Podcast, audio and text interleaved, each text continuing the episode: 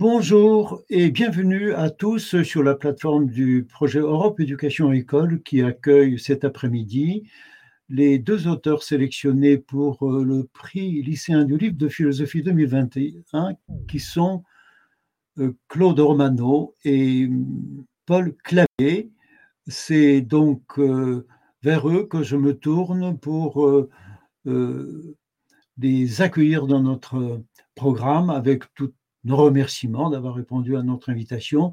Et je cède la parole à messieurs Didier Bréjon, qui organise euh, cette année euh, cette nouvelle euh, édition du prix lycéen du livre de philosophie. Eh bien, merci beaucoup, Cheslov.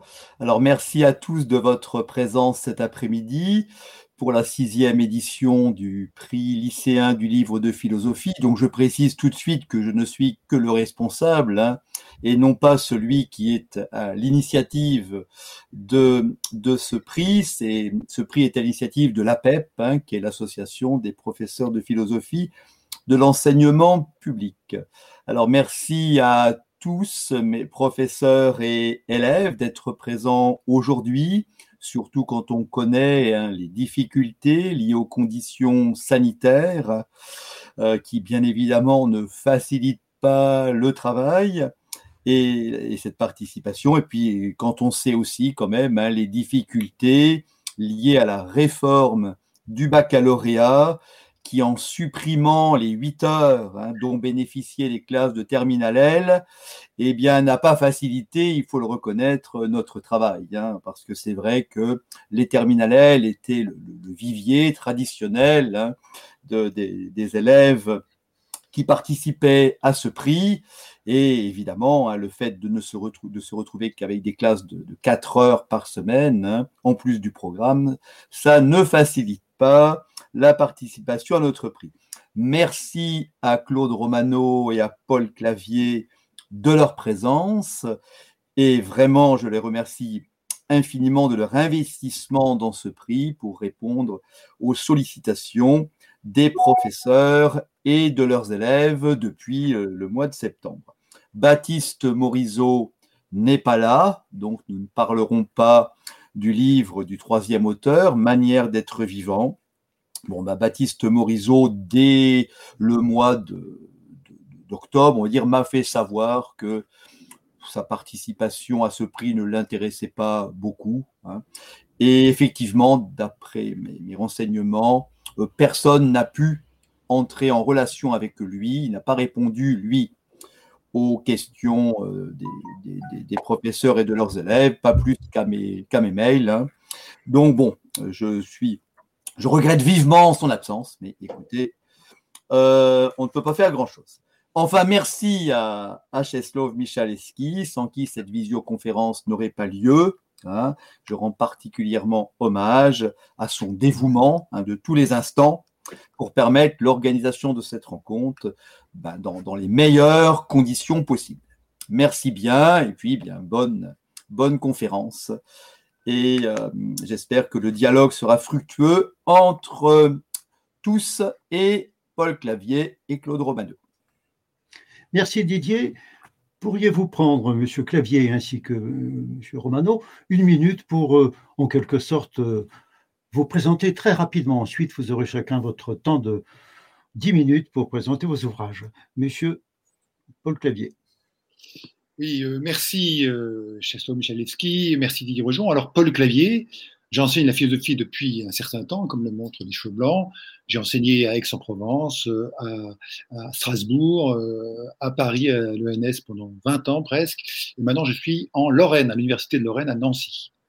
Mes spécialités, c'est Kant, l'histoire des métaphysiques, le concept de création, et puis assez récemment, la création monétaire. Voilà, j'ai tout dit presque. Merci beaucoup. Monsieur Romano, à vous, un mot.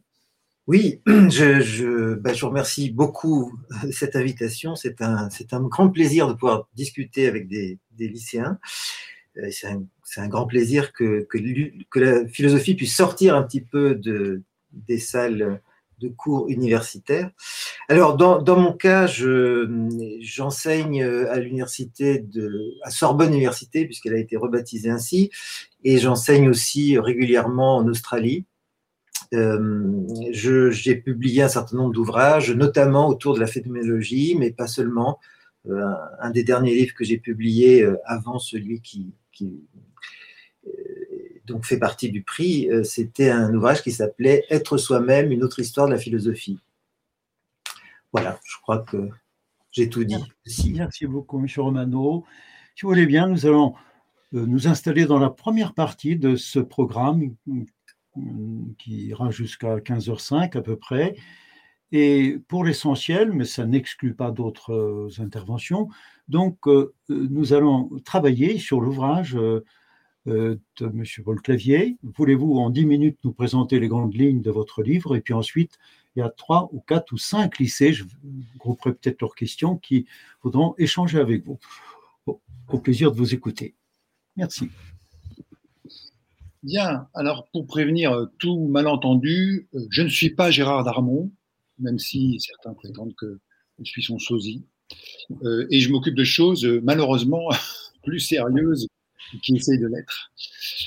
Entre autres, euh, c'est la question, ici, pour l'ouvrage qui, qui, nous rassemble, de la monnaie. Alors, on pourrait se dire que la monnaie n'est pas une affaire pour philosophes, une question tellement technique, euh, rendue encore plus compliquée par l'existence de crypto-monnaies de nos jours qui sont très à la mode. On a envie de dire, le philosophe ferait mieux de retourner à ces objets traditionnels, euh, le moi, le monde, la liberté, le déterminisme, la conscience, le corps, l'esprit, l'art, etc. Il n'est pas dit que d'ailleurs ces, domaines traditionnellement affectés à la philosophie soient plus, plus simples. Et il n'est pas dit non plus que le philosophe doive s'interdire de parler de la monnaie. Et dans ce que je vous propose, je voudrais essayer de récapituler un peu les, raisons pour lesquelles on peut vraiment considérer que c'est un sujet, j'ose le mot métaphysique, qui touche carrément à la structure de l'expérience humaine et la structure du monde même, dans la mesure où le monde l'échange monétaire. Nous ne vivons pas, nous gagnons, nous essayons de gagner notre vie, c'est-à-dire nous essayons d'avoir des moyens de vivre. Et donc la médiation de la monnaie ou du salaire ou de l'argent, hein, des APL, hein, ces médiations sont devenues constitutives de notre rapport au monde. Alors on pourrait imaginer un, dialogue socratique, hein, genre Hippias majeur, vous savez, le, sophiste arrive tout fier de son coup, il connaît tout sur tout, et puis Socrate lui dit bon mais qu'est-ce que le beau? Et l'autre commence à lui répondre bah, le beau c'est un top modèle, une belle jeune fille par exemple, etc. Et, Socrate lui fait dire non non c'est pas ça la question, c'est pas euh, qu'est-ce qui est beau ou qu'est-ce qu'il y a de beau selon toi, mais qu'est-ce que le beau? Bah, Il en va un peu de même pour la question de la monnaie. On pourrait très bien s'adresser à des experts. Hein, Qu'est-ce que la monnaie? Ah, bah, il y a les crypto-monnaies, euh, puis vous savez, il y a les liquidités monétaires et les liquidités financières, et il y a la monnaie scripturale et la monnaie fiduciaire, etc. On pourrait noyer le poisson. La question moi, que je pose, c'est pas qu'est-ce qu'il y a comme monnaie, ni comment fonctionnent les monnaies aujourd'hui, ou comment sommes-nous devenus esclaves de politiques monétaires sur lesquelles nous n'avons plus de, de, prise, hein. mais c'est qu'est-ce que la monnaie? Donc c'est vraiment la question de, l'essence de la monnaie.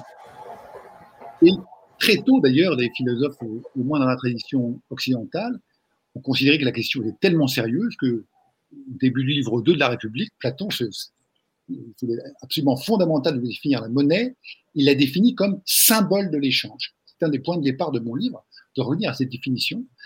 Symbole de l'échange, c'est très important, ça veut dire que la monnaie est symbole, elle n'est pas une réalité, et qu'en plus, elle représente non pas une chose, mais une relation, un lien, un processus.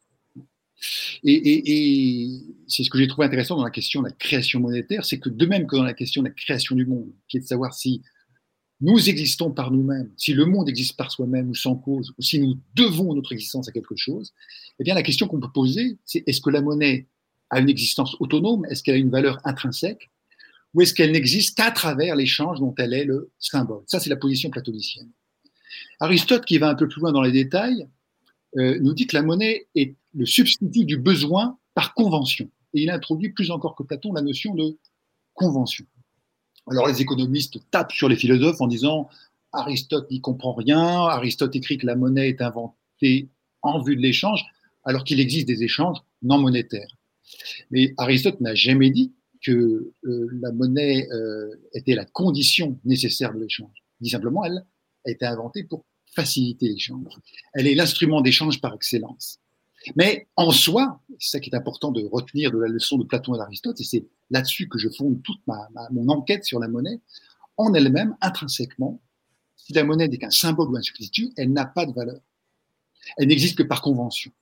On le sait depuis longtemps, il y a des, mythes antiques, comme le mythe de Midas, vous savez, ce roi de Phrygie, à qui Dionysos donne pour euh, récompense de son hospitalité, de faire que tout ce qui touche devient de l'or ce roi Midas, qui a tout l'or du monde, si j'ose dire, hein, est dans la détresse la plus totale, puisqu'il ne peut plus rien manger, plus rien s'alimenter, puisque tout ce qu'il touche devient or.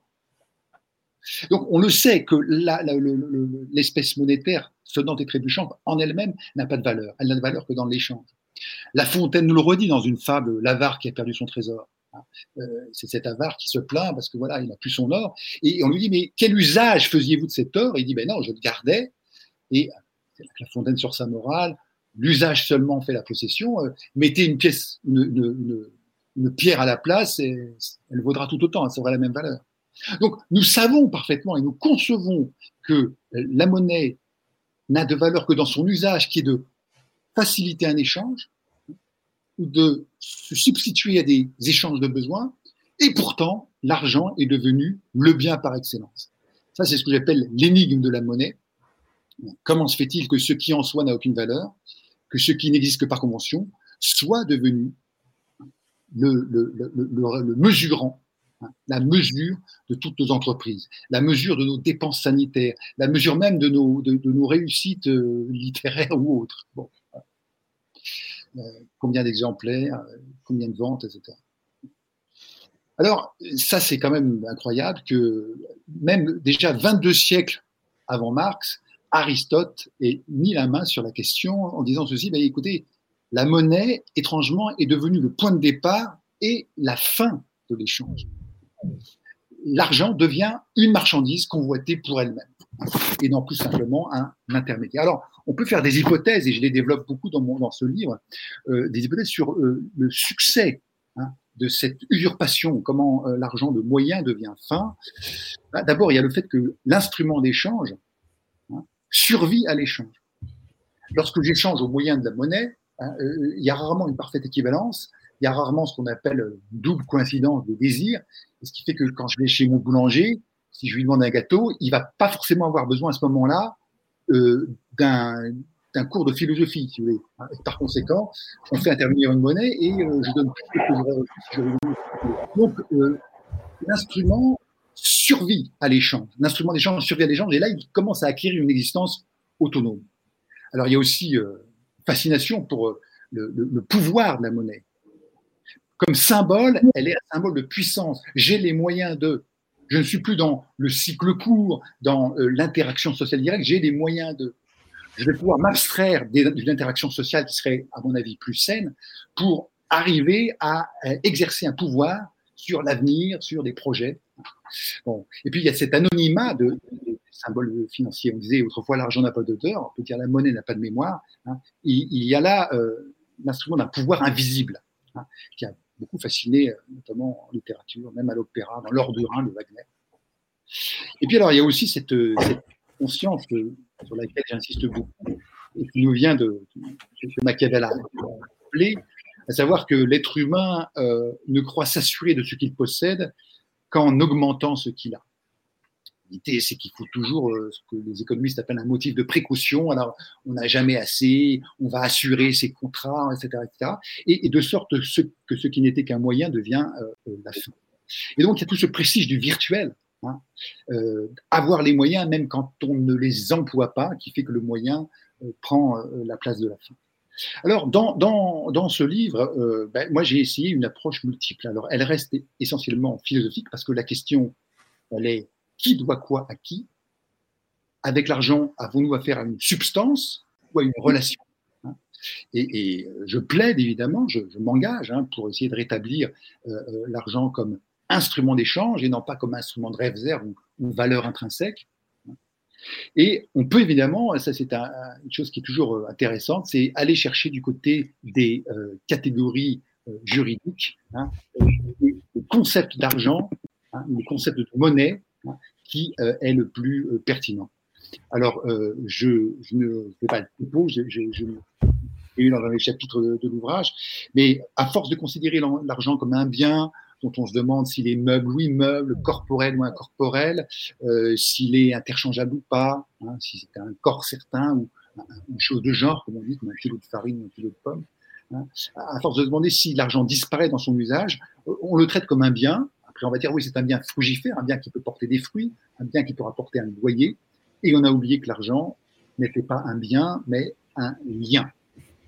Qu'un argent, c'est pas comme un appartement, le loyer de l'argent, de toute façon, aujourd'hui, les, les, taux d'intérêt sont très proches de zéro, mais on continue à vivre sur cette idée qu'un capital monétaire peut engendrer du fruit et que je peux faire de l'argent avec le travail d'autrui.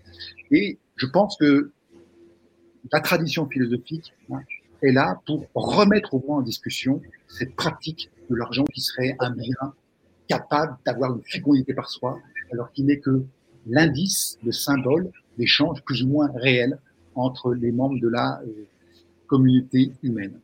Donc voilà, c'est ça ma perspective. C'est pour ça que j'intitule ce, ce, ce, ce, texte une vraie métaphysique du fric. C'est parce que euh, la question, c'est de savoir si on n'a pas pris l'argent pour une substance, pour un bien, alors qu'elle n'est que relation et lien. Voilà, j'ai épuisé les dix minutes. je vous laisse Merci beaucoup, euh, Monsieur Clavier. Je me tourne maintenant vers les élèves du lycée Paul Bert. Alors, Monsieur Clavier, euh, voyez-vous l'argent comme un agent destructeur de l'humanité? Alors, tout dépend de l'usage qui en est fait.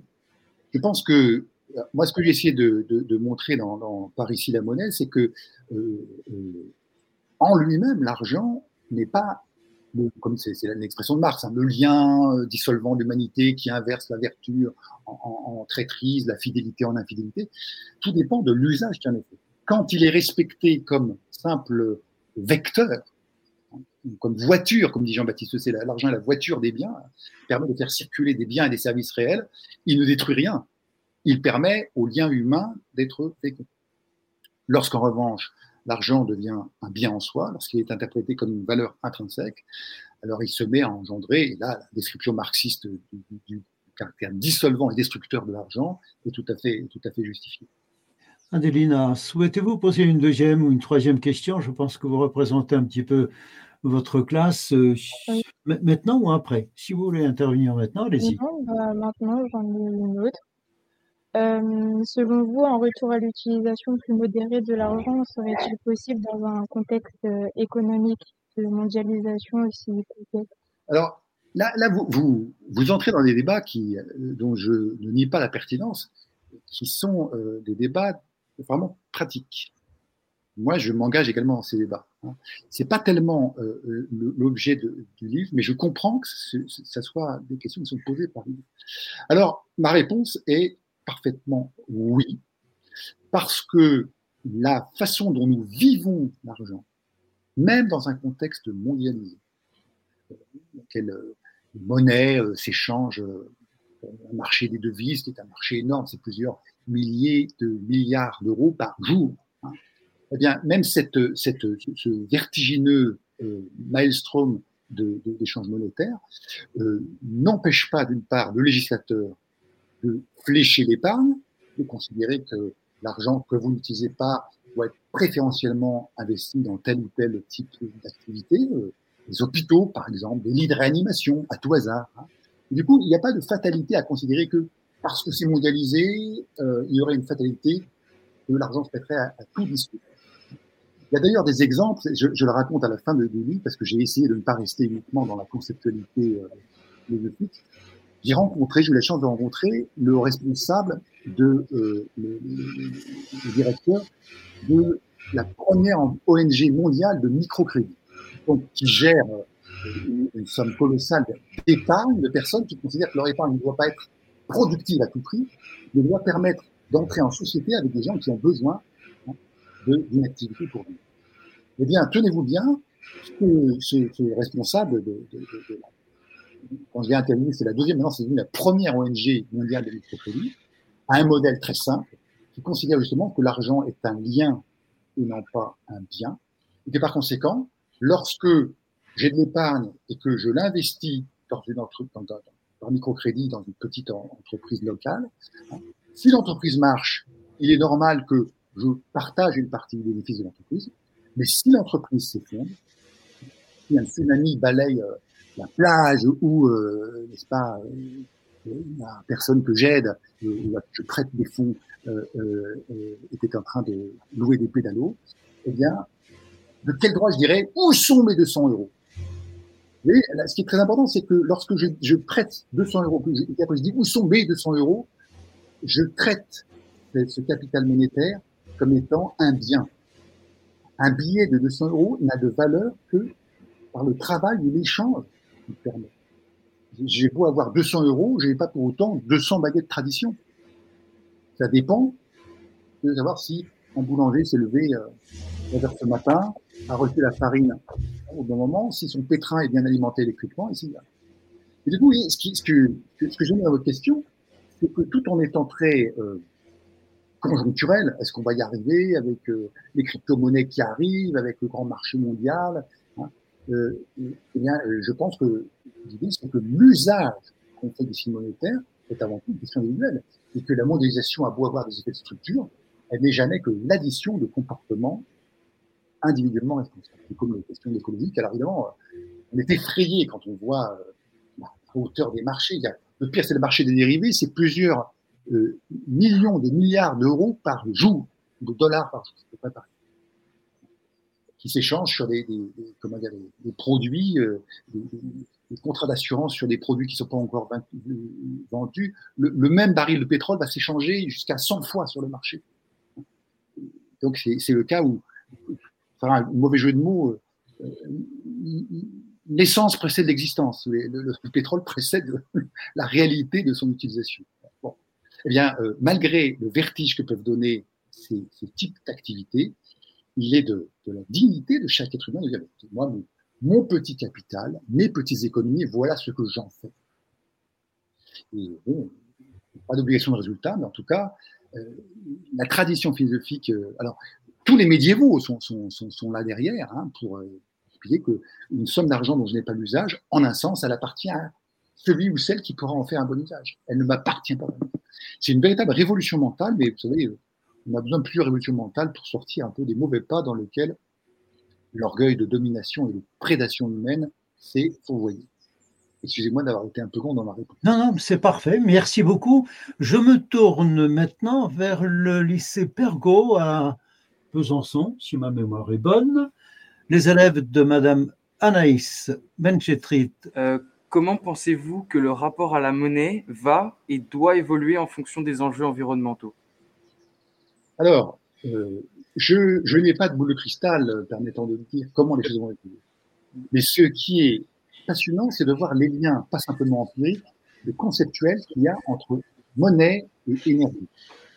Vous en avez un mot tout à l'heure, euh, un stock monétaire, c'est un potentiel d'achat, c'est un développement possible même qu'une énergie, c'est un potentiel de travail. Il n'est pas étonnant que dans les années 20, euh, beaucoup de gens se soient posé la question du rapport entre monnaie et énergie, entre exploitation désordonnée des ressources planétaires et fructification d'argent. Si je peux faire de l'argent avec de l'argent, alors j'aurai toujours besoin de plus d'énergie. Il, y a, un lien conceptuel très fort. Hein. C'est pas seulement la relation empirique, le fait que des monnaies euh, des, monnaies, euh, les crypto-monnaies qui sont indexées sur les exploitations en charbon, etc. Hein, c'est que véritablement, euh, si j'admets que la monnaie puisse produire de la monnaie, alors il faudra encore davantage de produits pour que cette monnaie ne se dévalorise pas, pour, pour les documentations, et donc il faudra exploiter encore davantage d'énergie pour pouvoir euh, mettre sur le marché les produits. Et donc, il y a une solidarité entre la transition écologique, plus qu'urgente, et la transition financière, c'est-à-dire rendre à la monnaie sa fonction d'instrument d'échange au lieu d'en faire un bien capable de produire. Ah, je pense qu'il y a, un, rendez-vous un peu, un peu, qui peut paraître un peu angoissant, mais encore une fois, il ne s'agit pas ici uniquement de prendre des airs apocalyptiques, seule la transition financière nous sauvera de la catastrophe écologique. Hein. il y a concrètement hein, des, projets, des propositions de loi hein, qui permettent de lécher l'épargne des assurances vie, n'est-ce pas, vers des produits euh, euh, euh, financiers écologiquement labellisés. Donc, on n'est pas dans l'impossible, si vous voulez. Hein. On n'est pas dans la collapsologie ou le catastrophisme où ça y est, drame, c'est que l'humanité a fait de l'argent son Dieu et que maintenant elle doit subir la pression démoniaque.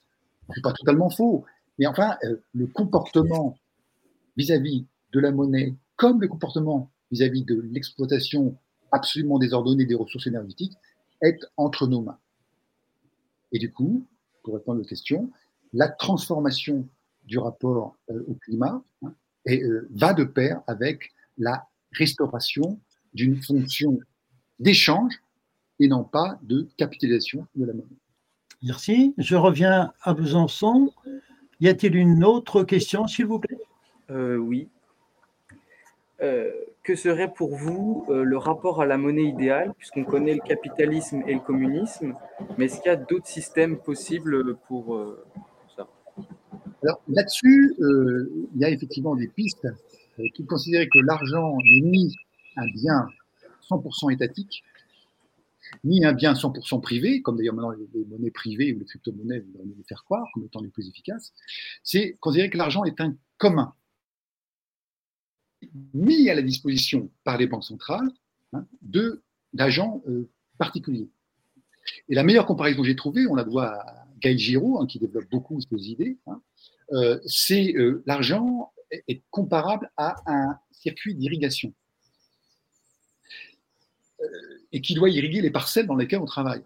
Et, l'eau qui irrigue les parcelles, elle n'est pas faite pour produire de l'eau, elle est faite pour être transformée et, permettre à la nature de la circulation de la monnaie doit toujours être au service d'un travail réel, d'une production réelle de, biens et de services, et non pas être euh, une sorte de, substance qui grossit toujours, euh, comment dire, euh, et qui d'ailleurs très curieusement fait augmenter les inégalités. C'est étonnant, plus la masse monétaire augmente, plus, elle est mal répartie. va pas. Donc on peut dire, elle n'est donc pas faite pour être augmentée. Donc, il y a effectivement, c'est pas pour faire du ni-ni, euh, ni communisme, ni libéralisme, hein, mais il y a effectivement des voies, des voies moyennes et qui sont encore une fois euh, tout à fait euh, adaptables dans les propositions de loi. C'est pas, c'est pas un rêve comme ça. I have a dream that money is just a common good. c'est, vraiment quelque chose qui est de l'ordre du possible, mais qui demande une volonté politique et aussi une volonté des citoyens. Et alors, c'est pour ça d'ailleurs que moi j'estime que l'une des priorités du moment, c'est que nous cessions, nous philosophes et, nous citoyens, nous cessions de considérer que les questions monétaires sont des questions techniques, sont d'abord des questions humaines. Et ensuite, la technique est là pour euh, donner à nos choix humains une forme institutionnelle pour que l'argent soit euh, jamais un bien strictement privé, mais un bien au service de l'échange, moyennant quand même une responsabilisation. Lorsque l'argent est un bien strictement étatique, il dépend uniquement du bon vouloir du prince. Et généralement, la responsabilité des lieux publics n'est pas toujours aussi bien, aussi bien assumée qu'elle devrait l'être. Et donc, il y a cette, cette figure médiane, hein, et je trouve très belle cette comparaison du réseau d'irrigation. L'argent doit irriguer l'activité et non pas la remplacer. Merci. Peut-être une dernière question, lycée Pergo, si vous en avez une, s'il vous plaît. Euh, comment concrétiser les théories que vous proposez dans votre livre, donc euh, notamment l'économie jubilaire que vous présentez au chapitre 11 euh, sur le texte de Simone Veil, l'enracinement, présenté au chapitre 12 aussi? Alors, je, vois que votre souci de la concrétisation est intact et, je le comprends parce que moi je ne vais pas vous dire bah ça y est c'est cuit, il suffit de suivre Simone Veil et on est sauvé. Euh, je vous l'ai dit, moi, je n'ai pas de, piste, je n'ai pas une voie concrète. J'ai des petites pistes, l'utilisation de l'épargne personnelle, euh, euh, délivrée de la tyrannie de il faut produire l'épargne est faite pour produire davantage d'argent. Non, elle est faite pour s'associer dans les projets humanisants, en acceptant de courir le risque que l'épargne ne soit pas rémunérée, voire qu'elle soit même perdue. Mais c'est à ce prix, qu'elle le dit, hein, qu'on peut restaurer un bon fonctionnement de, la masse monétaire euh, mondiale. Donc, il y, a ça, il y a ces fameux produits d'assurance qui redeviendraient fléchés vers des investissements écologiques, hein, ou des, investissements vitaux, de santé, d'éducation. Hein. Ça, ça dépend du législateur, donc de nous. Et c'est pour ça qu'il est important que le citoyen se saisisse de l'essence de la monnaie, pour ne plus subir après les discours sur Ah, mais vous savez, il y a une dette publique, donc on ne peut plus avoir de lits d'hôpitaux. La notion de la dette euh, doit être entièrement euh, intégrée par, par, vous, par moi, euh, de façon à comprendre, à pouvoir être des, des, acteurs capables de débattre dans le débat sur les finances publiques. Vous savez, les, philosophes, c'est étonnant, hein, de, Platon, Aristote jusqu'à Locke euh, euh, ont écrit des traités sur la monnaie, ont participé à, la, politique monétaire de leur pays, parce qu'ils savaient que c'était là, euh, si dire, le nerf de la guerre, en tout cas, c'était beaucoup plus qu'une simple, simple question technique. C'était la question de la vocation du travail humain et de l'expérience humaine à, être, à rester la mesure des rapports humains au lieu de se laisser mesurer par un instrument qui devient fou parce qu'il devient autonome. Donc concrètement, discutons monnaie, parlons monnaie. Arrêtons de parler argent et parlons monnaie. De façon à pouvoir ensuite, dans les décisions euh, que nous envoyons via, le, Parlement, hein, euh, eh bien, euh, puisse avoir du répondant. Je me tourne vers les élèves du lycée Masséna à Nice, les élèves de Sarah Barrault, Meyer et, si ma mémoire bonne, Philippe Desoches. Avez-vous vous-même des questions à poser? Rapprochez-vous de la caméra, s'il vous plaît. Alors, euh, la plupart des questions qui avaient été posées en amont, euh, vous entendez? Très bien, merci. La plupart des questions qui ont été posées en amont concernaient effectivement la dimension euh, concrète, c'est-à-dire la manière dont votre ouvrage pouvait se traduire en mesures politiques ou en mesures pratiques. Mais il y a deux questions qui n'ont peut-être pas encore été complètement traitées, même si elles ont été un peu évoquées, et donc dont Amandine et Hugo vont se faire le relais. Amandine Parlez fort, par contre. Alors, euh, dans votre livre, vous utilisez des exemples assez modernes, avec notamment des extraits de chansons. Donc, on va, je pense qu'il y a part une idée, une volonté d'inscrire votre propos dans euh, la modernité et donc de l'appliquer. Cependant, euh, dans votre ouvrage, dans vos réponses précédentes, vous, vous mettez l'accent sur la responsabilité de l'individuel, de l'individu, en disant euh, ne peut plus parler argent, mais nous devons parler monnaie. Et donc, ce nous, j'aimerais savoir comment euh, vous, concevez qu'un individu puisse euh, changer son mode de pensée par rapport au système économique dans lequel il vit et comment un individu peut lui-même prendre cette responsabilité et changer son mode d'action, vision de la monnaie, et comment euh, un simple individu peut euh, former le système économique par cette action, aussi quel euh, impact? notamment, vous parlez de la honte de la dette. Donc, il y a bien cette notion d'argent impact psychologiquement l'individu. Et donc, j'aimerais savoir comment vous, pensez qu'un individu puisse se libérer de cet impact par l'argent et puisse décider de lui-même de parler monnaie plutôt et si cela peut vraiment transformer le système économique Bien. Alors, merci euh, Amandine. Euh, Hugo vous pose la question après. Peut-être je réponds d'abord à Amandine, parce que j'ai tendance après à oublier les, questions. Vous faites référence euh, à l'enquête euh, un, peu multiple que j'ai menée, à savoir, c'est vrai, il y a des textes de chansons, il y a, tout un florilège de citations euh, apocalyptiques sur la, menace que fait peser l'argent divinisé sur la planète, etc.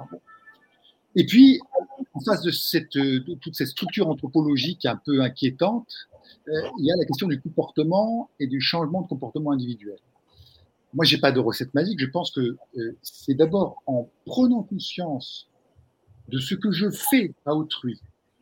Quand j'exige que mes 10 euros que je lui prête deviennent par enchantement 11 euros dans un mois ou dans 12 euros dans, dans un an, c'est en prenant conscience de ça que petit à petit, je vais, alors, je ne vais pas changer le nom d'un mois, mais voter pour euh, une représentation nationale dans laquelle le, le, la dette publique n'est plus considérée comme un service obligatoire, mais au contraire comme quelque chose qui a à mettre en phase avec la production des services vraiment humanisants et euh, des biens euh, qui euh, ne dépouillent pas la planète de ses ressources et permettre un renouvellement des ressources employées. Donc, oui, la prise de conscience du caractère délétère de l'argent considéré comme une substance, c'est pas une petite affaire. Et moi, je prétends pas du tout avoir trouvé le, le remède miracle, mais je pense que faut vraiment de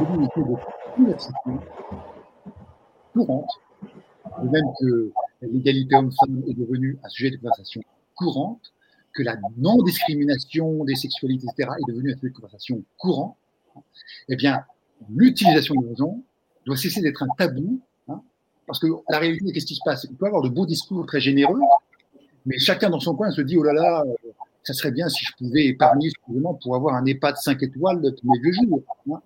Eh bien, c'est avec cette logique-là que, qu'on peut et qu'on doit rompre. Hein. Et pour ce faire, il faut que devienne consciente que euh, l'argent n'est pas un bien, mais uniquement un bien. Et que l'usage de l'argent comme bien détruit le lien humain. Et c'est pas uniquement parce que euh, Pink Floyd euh, le chant, n'est-ce pas, ou Super Trump, que c'est vrai. Ça, c'est juste des indices que j'ai empruntés pour montrer à quel point cette conscience est là. Mais si elle ne se traduit pas dans un changement comportemental individuel, alors euh, c'est une mauvaise conscience ou c'est une conscience euh, pas euh, fausse. On se donne bonne conscience, mais en fait on a mauvaise conscience et on persévère dans son usage délétère des signes monétaires. Alors Amandine, je ne sais pas si j'ai répondu à votre question, mais je botte un peu en touche. cette transformation, moi, je prétends pas en être l'auteur. J'essaie juste de dire, ben, c'est là qu'il faut que chacun change. Moi, le premier. Alors, je vais juste insister un tout petit peu sur les exemples de pratiques dans les usages euh, qui pourraient en effet incarner ce changement de représentation de la monnaie, parce que ça faisait partie des questions qui ont été posées de façon euh, récurrente euh, en amont de la discussion d'aujourd'hui, et c'est l'occasion, malgré tout, de, vous la poser, pardon d'être un peu insistante. Écoutez, moi, je peux vous donner que les deux exemples, mais qui sont très concrets, que je vous ai donnés. Hein. Le microcrédit, considéré comme une dotation à être rémunéré, donc c'est-à-dire que lorsque j'ai de l'argent dont je ne fais pas usage, je ne le place pas, je le fais servir et qu'on puisse me rapporter. Il faut aller là, sinon, euh, à partir du moment où on considère qu'un capital monétaire que je n'utilise pas doit me rapporter, je considère que je créer de l'argent avec le travail d'autrui. Et alors ensuite, c'est parti pour l'exploitation euh, jusqu'à plus soif de la planète, puisque plus il y a d'argent, plus on augmente la masse monétaire, plus il faudra de produits et de services, de gadgets, hein, euh, de préférence en plastique, hein, euh, et, plus euh, du coup nous irons à, notre perte. Donc, euh, j'ai bien conscience que c'est un peu ascétique. Comme vous savez, c'est la question de la sobriété euro, on va pas s'en tirer en passant de la 5G à la 6G, à la 7G et à des voyages interplanétaires pour tout le monde. Et il va falloir à un moment donné dire non, je considère que le, le, le fruit de mon travail, le fruit des services dont je bénéficie, eh bien, sont faits pour être échangés de façon équitable et non pas pour me permettre de euh, gonfler sans arrêt ma, ma masse monétaire. Sinon, on est comme la grenouille qui se fait aussi grosse que le bœuf et qui à la fin éclate comme euh, ces bulles euh, financières.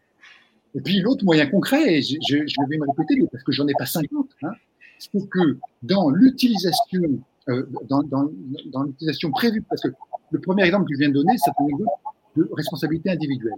J'ai un petit peu d'épargne, je le mets dans une assoce, mais dans une assoce qui ne cherche pas à rapporter l'argent. Et l'autre, c'est la voie législative, dans laquelle le législateur euh, canalise on va dire, ah, c'est du, du dirigisme. Je, je, rappelle que pendant une longue partie de, de l'histoire de notre République, euh, l'épargne était euh, canalisée vers la d'hôpitaux, euh, d'autoroutes, tout ça, et on s'en est mal porté. Et c'est lorsque l'épargne a été libérée, et on s'est dit, ben, on peut acheter des fonds de pension, on peut acheter des participations euh, dans des mines de lithium où les enfants meurent, etc. Ah, c'est pas grave du moment que ça rapporte, euh, on peut pas tout avoir. Donc, euh, oui, je suis obligé de, de transformer en monsieur austérité, disant sobriété, austérité, c'est pas, c'est pas quelle est le, la prochaine révolution technologique et la 7G ou la 8G ou la 9G, c'est pas ça, c'est clair. Et c'est pas une leçon facile à entendre. Mais comme vous l'avez dit, hein, euh, le, le, le, changement de notre culture de la monnaie, c'est ça la clé. Nous sommes euh, arrivés bientôt au terme de la première partie. Je voudrais donner la parole maintenant aux élèves qui sont à Rome, au lycée Chateaubriand. Avez-vous une question à poser à M. Clavier, s'il vous plaît? Désolé pour Hugo, hein, j'ai été trop, trop lent dans ma Non, non, non, pas du tout. Nous allons prolonger un tout petit peu pour qu'il y ait un équilibre entre les deux parties. Pas de souci, mais euh, il faut que nous tenions dans le temps. Allez-y, ce sont les élèves de Madame Evelyne Oléon au lycée Chateaubriand. La parole est à vous. Euh, bonjour, déjà nous tenions à nous excuser de notre retard, donc nous n'avons pas pu assister à, à l'intégralité de la conférence à cause de problèmes de connexion, mais nous avions des questions auxquelles vous avez partiellement répondu. Du coup, euh, nous voulions aussi euh, vous poser d'autres questions. Donc, enfin, on n'est pas sûr que si vous avez déjà répondu ou pas, mais euh, on, on, se demandait si par rapport à, la crypto-monnaie dont vous parlez brièvement, si elle, elle, a sa place dans ce système ou bien si elle change ce système et ce rapport à la monnaie. Et ça ne remet pas en cause ce modèle euh, de, de, la monnaie comme un moyen d'irrigation. Et, euh, et se poser la question par rapport au, rapport entre la crypto-monnaie et au recyclage d'argent, et donc à la place de la crypto-monnaie et, euh, et de la possibilité d'un recyclage d'argent à travers la crypto-monnaie dans, dans ce système Merci. Grazie a lei. Alors, euh, vous mettez le doigt là sur un truc vraiment explosif, euh, d'ailleurs sur lequel je, très rapidement, je dis, je ne vais pas en parler, c'est assez compliqué comme ça, mais vous avez déjà donné la réponse. Euh, le recours aux crypto-monnaies hein, euh, fait de la monnaie un objet de spéculation pure, qui dépend uniquement d'une offre et d'une demande, et non plus de sa capacité à faire circuler des biens et des services humanisants et respectueux de la planète. Et du coup, quelles que soient les intentions euh, soi-disant euh, bonnes des utilisateurs de crypto-monnaies, je pense qu'on est là euh, dans une dérive ultralibérale qui trahit la vocation de la monnaie. En tout cas, la crypto-monnaie, c'est tout sauf la monnaie comme un bien commun. C'est un bien club, un bien réservé avec des droits d'entrée et une spéculation euh, assez. Euh, qui, montre bien la déconnexion entre monnaie et travail humain. L'idée, elle, est toute simple, elle, elle, est celle que, sur laquelle ont milité Platon, Aristote, les médiévaux et en un sens Marx, même si Marx, de point de vue ultra-hegelien, a voulu faire exploser les contradictions de la monnaie. Mais c'est que si la monnaie n'est pas au service du travail humain, si elle est au service de la monnaie, les, bitcoins, c'est fait pour faire plus de bitcoins, pour que les bitcoins se renchérissent par rapport à l'euro et au dollar, alors on est ici dans une perversion. Et, du coup, euh, je le dis, alors, euh, oui, je ne suis pas candidat à l'acquisition de bitcoin, hein, euh, heureusement, ça serait la, la tradition de ma part, mais je pense que là, il y a un véritable et, pourtant, c'est séduisant, vous vous rendez compte Vous dites, mais j'achète euh, des bitcoins aujourd'hui, c'est quoi C'est 56 000 euros le, cours du bitcoin. Et puis dans deux ans, si ça se trouve, ça vaut 100 000 euros. C'est bien, plus, bien plus rentable que d'aller euh, chanter chez Nagui N'oubliez pas les paroles. Hein, Merci. Il nous reste euh, quatre minutes pour terminer cette première partie de notre visioconférence. Est-ce qu'il y a des élèves qui souhaiteraient encore poser une question à M. Paul Clavier? Euh, bonjour, oui. c'est euh, au lycée Pergot. Euh, moi, je, je prends la, la, parole, s'il vous reste un petit peu de temps. Euh, je sais qu'il y a une élève qui peut malheureusement pas être là avec nous, Mais alors, je ne sais pas, Monsieur Clavier, si, si, vous connaissez le concept de, de Peter Singer d'altruisme efficace. C'est en gros l'idée d'essayer en fait de, de gagner le maximum d'argent, mais pour pouvoir en redistribuer le plus possible aux associations caritatives. Par exemple, au lieu de donner une grosse somme qui va profiter à une seule personne, ben, donner une grosse somme, mais qui va permettre, par exemple, d'acheter plein de vaccins. Est-ce que vous, vous pensez que c'est une, bonne idée, une bonne solution, un petit peu par rapport au, système économique que vous proposez? J'espère qu'elle nous regarde, parce que je sais qu'elle avait posé cette question et je, je parle en son nom.